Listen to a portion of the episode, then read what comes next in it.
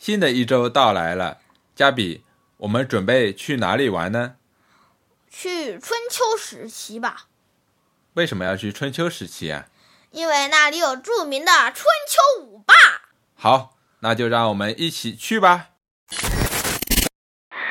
设定好目的地，开始准备，三、二、一，跳跃！哎呀，好像出问题了，我们没有跳跃出去。那只好去春秋乐园去玩了。啊，春秋乐园？嗯，它跟春秋五霸有着密切的联系，讲的都是春秋时期的。好，那我们就改到去春秋乐园。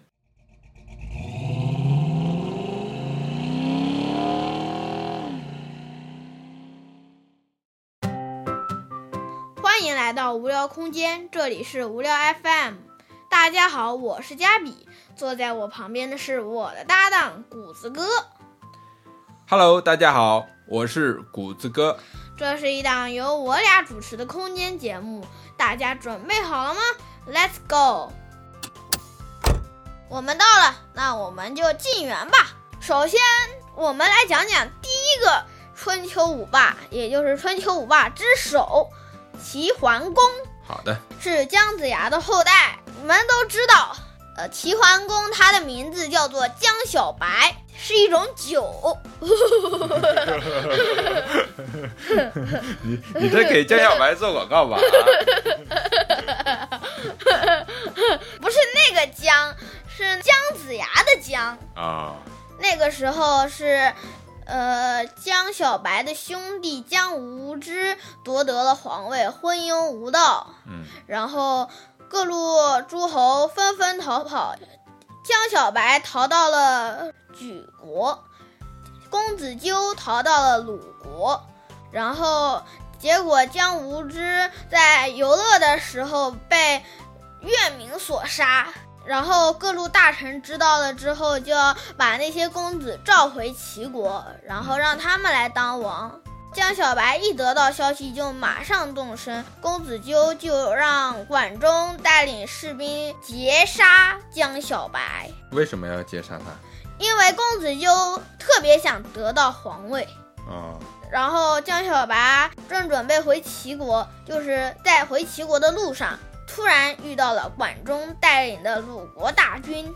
嗯，然后管仲向江小白射了一箭，正好射在江小白的胸上，然后江小白口吐鲜血，然后倒在了地上。管仲高兴了，说：“回报鲁国，小白已死。”然后公子就乐的特别高兴，于是就放慢了速度回齐国。但是姜小白其实根本没有死。管仲射住了他胸前的衣扣，然后江小白假死。对，然后那管仲也太粗心了，他为什么没有上去检查一下呢？没看见江小白口吐鲜血吗？啊，其实是他咬破了舌头。哦，我还以为他嘴里有血包呢。人家咬破了舌头，然后鲍叔牙护送着江小白飞速的进入了齐国，当了皇上。江小白当上齐王，就让齐国军队四分五路的包围了鲁国的军队，并且给鲁王写了一封信，让他杀死公子纠。然后公子纠知道了，就投井自尽。管仲呢，让鲁国士兵杀了自己，免得回去受江小白的折磨。谁知道被鲁国士兵五花大绑起来。等到齐国军队来的时候，鲍叔牙慌忙给管仲把身上的绑着管仲的绳子给解了下来。这是为什么呢？其实。姜小白也有齐桓公嘛，我们就称他为齐桓公吧。他的本意其实是想杀死管仲的，但是鲍叔牙告诉他，管仲是能帮你称霸诸侯的人，于是江小白就信了管仲的话。嗯，于是，在管仲的治理下，齐国就繁荣富强起来。啊，那这个地方是不是也就是管鲍之交的由来。不不不不不，说错了。现在我们来歪一下题。后来齐国繁荣富强，齐桓公称霸诸侯，这故事就结束了。然后我们来说谈谈管鲍之交吧。嗯管仲和鲍叔牙其实是一个特别好的两个朋友。嗯然后后来他们俩一起做生意，然后鲍叔牙出本钱，他们俩一起做生意，他们赚了之后，鲍叔牙得到了很小的一份，而管仲却得到了很大的一份，因为管仲家里有老母亲嘛，嗯鲍叔牙就多给了他一些。后来两个朋友一起上战场，结果管仲先逃了，然后鲍叔牙最后被活捉了。然后鲍叔牙还说，管仲他家里有老母，先逃是应得的，就是管仲是可以提前逃跑嘛。后来齐桓公抓住管仲之后，鲍叔牙就极力劝阻齐桓公，让他释放管仲，因为鲍叔牙只能让齐桓公夺得王位，而管仲是真正能帮齐桓公称霸诸侯的那位。嗯后来齐桓公任用了管仲，鲍叔牙和管仲就和好如初了，两个人共同治理着齐国，嗯，齐国最后称霸了吗？称霸了。哇塞，好，废话不多说，接下来来聊聊晋文公，这是春秋五霸的第二霸。嗯啊，就是这一位是吧？对的，晋文公他本来呢叫做重耳，啊，重耳，对，嗯来说说重耳同志吧。嗯重耳呢，本来是晋献公的一个儿子，嗯结果呢，正巧赶上了内乱。那个时候有四个公子嘛，一个就是重耳，一个是遗物，还有一个是太子婶婶，最后一个是西岐。嗯西岐在母后的支持下，干掉了太子婶婶，并且要杀死重耳和遗物，然后重耳和遗物分兵两路逃跑了。嗯然后重耳逃到了敌国，遗物在秦穆公的支持下，也就是我们后面说到的春秋五霸，当上了晋王。但是他害怕重耳夺得了皇位，于是就就命令手下要把重耳给杀了。嗯然后重耳知道后，就匆忙收拾行李，与妻子告别，离开了敌国，开始了重耳的流亡之路。后来，重耳一饱一饿，终于来到了齐国。齐桓公又来了，嗯齐桓公热情地接待了他们，并且把同族的一个女儿嫁给了仲耳，为什么？想搞好关系。那仲耳他不是已经流亡了吗？重耳被分被分杀了吗？不，仲耳毕竟是晋晋国的公子啊，再说当时齐国国力强盛，打不怕晋国打呀。后来齐桓公死了，然后齐国大乱，然后手下建议重耳回国称霸诸侯，但是他不想走嘛。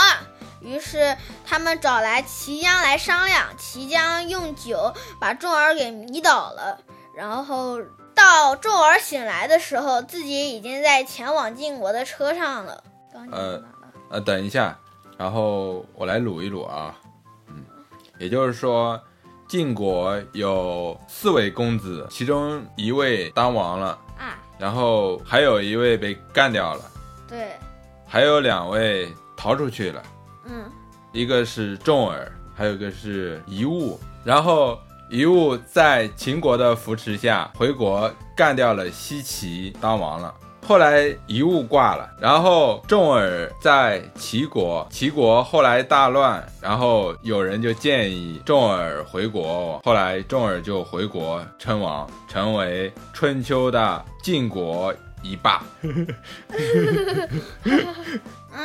对了，哎，这位是谁？这位是一鸣惊人的楚庄王。这个一鸣惊人大家都知道的吧？哎我再把它给说一说，捋一捋啊。嗯就是楚王即位后不再问政，三年不问政就是享乐，嗯大臣们都想方设法的来劝阻他，嗯但是楚王耳根没法清净嘛，就挂了个牌子，劝阻楚王的人杀无赦。嗯但是还有一些忠臣还是继续劝阻楚王，都被楚王给杀了。然后一位大臣知道了之后，也要进宫去劝阻楚王。他对楚王说：“楚国山上有一只大鸟，看似很神气，但是不飞也不叫，一待就是三年。楚庄王的嫔妃，他们觉得那只大鸟是假的，或者是木雕、石雕什么的。嗯但是楚王回答。”嗯，哎，听上去这个大臣还是挺聪明的。对，让楚王猜谜嘛。嗯楚王回答道：“楚国这是山上大鸟，一飞则冲天，一鸣则惊人。”那位大臣听了，满意的回去了。结果宫里的音乐更响了，然后吃的也更是了。另一位大臣知道了，说：“这次你一定是听错了，这次我来。”然后这次他是动真格，不会绕弯子，也不给楚王猜谜一语。他一见到楚王就直接跪下来说道：“大王，我要死了。”嗯 然后楚王气愤地说道：“谁敢欺负我的爱臣？”嗯，然后他说道：“我是来劝阻您的，想必您会杀掉我吧？”楚王气愤地说道：“你明知故犯！”那个大臣扑通一下子哭了，然后劝阻楚王一定要改邪归正，然后要振兴国家，还要称霸。结果楚王当时在过程中特别气愤，嗯然后谁知道等到那位哭完了之后，谁知道这个时候楚王说道嗯：“赏他黄金三千两。嗯”然后于是楚王就打散歌女回家，振兴朝纲。哇塞，这么有效啊！对，嗯，楚王开始四处征战，马上就成为了春秋五霸的第三霸，嗯那就是楚庄王。这个故事也叫做一鸣惊人。一鸣惊人。嗯，不鸣则已，一鸣惊人；不飞则已，一飞冲天。好，我们刚才讲完了赫赫有名的一鸣惊人。楚庄王，嗯，那这位呢？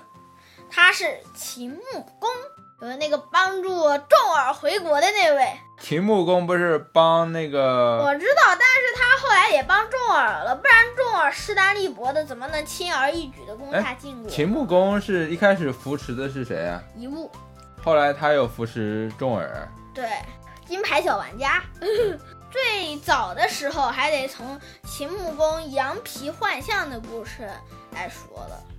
那个时候秦国还是个小国，秦穆公很想称霸，但是没有得力的人才。后来秦国与晋国交好，这个时候晋献公刚刚灭了虞国，虞国有位能臣叫做百里奚，这个百里奚宁死不肯归顺晋国，于是晋献公就把他当做陪嫁的奴隶送给了秦穆公，然后结果百里奚在半路上逃了。嗯秦穆公检查李丹的时候说道：“咦，有个老奴隶逃了。”这个时候，一位大臣说道：“此人叫百里奚，他上知天文，下知地理，可辅佐秦国称霸。嗯，为什么逃了呢？就是逃了。哎呀哎呀哎呀秦穆公特别开心，四处让人寻找百里奚的消息。这个时候，秦穆公知道了百里奚逃到了楚国，被误认为是间谍，被流放到南海放羊。秦穆公特别高兴，说道：“快派重金赎回百里奚！”然后这个时候，一位大臣阻止了秦穆公，说道：“主公万万不可！”大臣继续说道：“用重金赎回百里奚，不等于是告诉了楚王，百里奚是个人才吗？依我看。”按照现在奴隶的价格，不如用五张公羊皮把它赎回。于是就让使臣到楚国，用五张公羊皮把百里奚赎回来。楚成王知道之后特别高兴，使者对楚成王说道：“我们家秦王想来个杀鸡儆猴，给其他的奴隶一个警示。楚成王想都没想，就让人把百里奚装到了车子里，然后由使臣带着他回到了秦国。嗯，也就是说，秦国因为有了百里奚，成为了春秋五霸之首。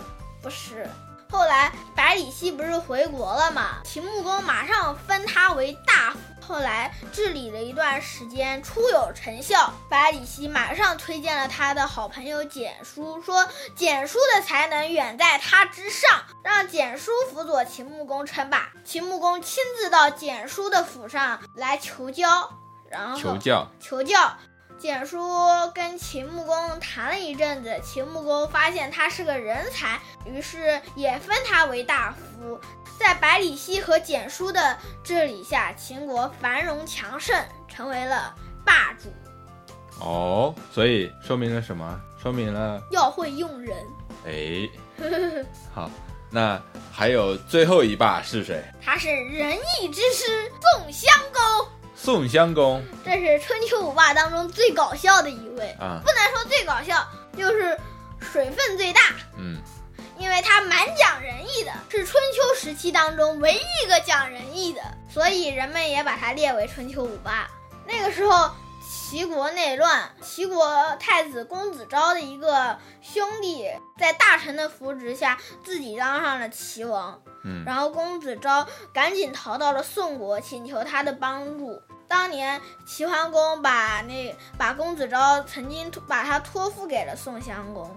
然后公子昭逃到了宋国，这个时候宋襄公知道了之后，马上贴出告示，让各路诸侯跟他一起去带兵护送公子昭回国。结果只有三个小国带了点人马过来，把宋公子昭送回了齐国。从此宋襄公小有名气。后来齐桓公死了，要主持第二个盟会，要重新推选一个盟主嘛。然后宋襄公特别高兴，想着自己要当门主。但是南方的楚成王也是野心勃勃，大臣们劝宋襄公要带兵过去，但是宋襄公坚持不带。他带着随从们到了门会，这个时候他说，推选门主的制度要叫什么？有爵论爵，无无爵论功。然后，这个时候楚成王说道：“楚国早就称王了，然后宋国是公爵，比王低一级。然后楚成王自己坐上了门主的位置。谁知道宋襄公气愤地说道：‘我的王是周天子亲自封的，你的王是自封的，天底下哪个？’个时候楚成王气了，说：‘那你还把我请来干什么？来人，把宋国皇帝给我绑了！’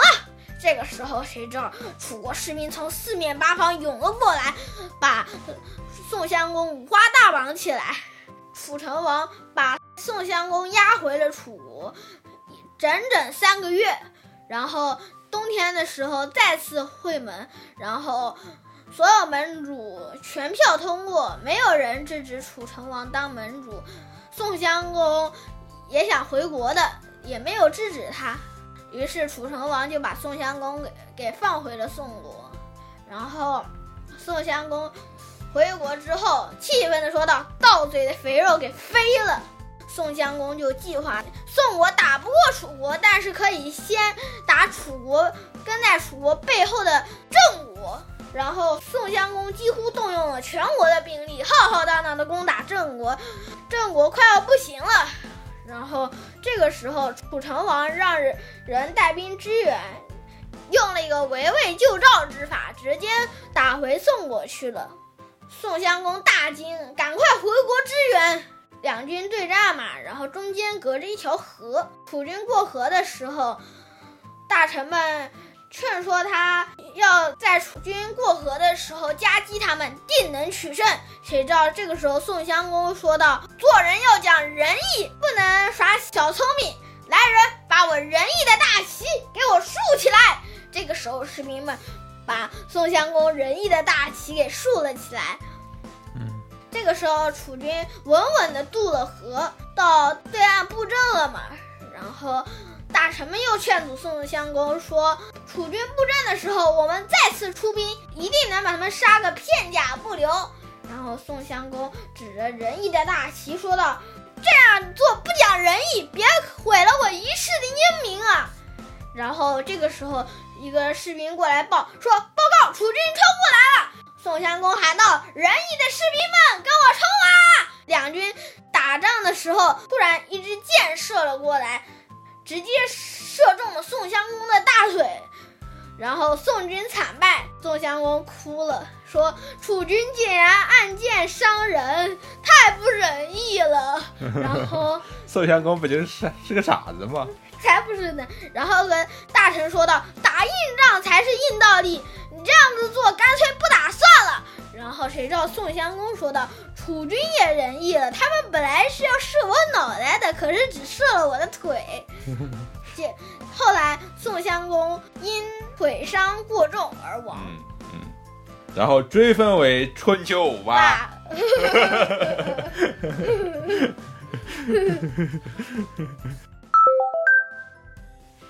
哎，我的穿梭机已经修好了，我们回去吧。嗯，开始准备，三二一，走喽！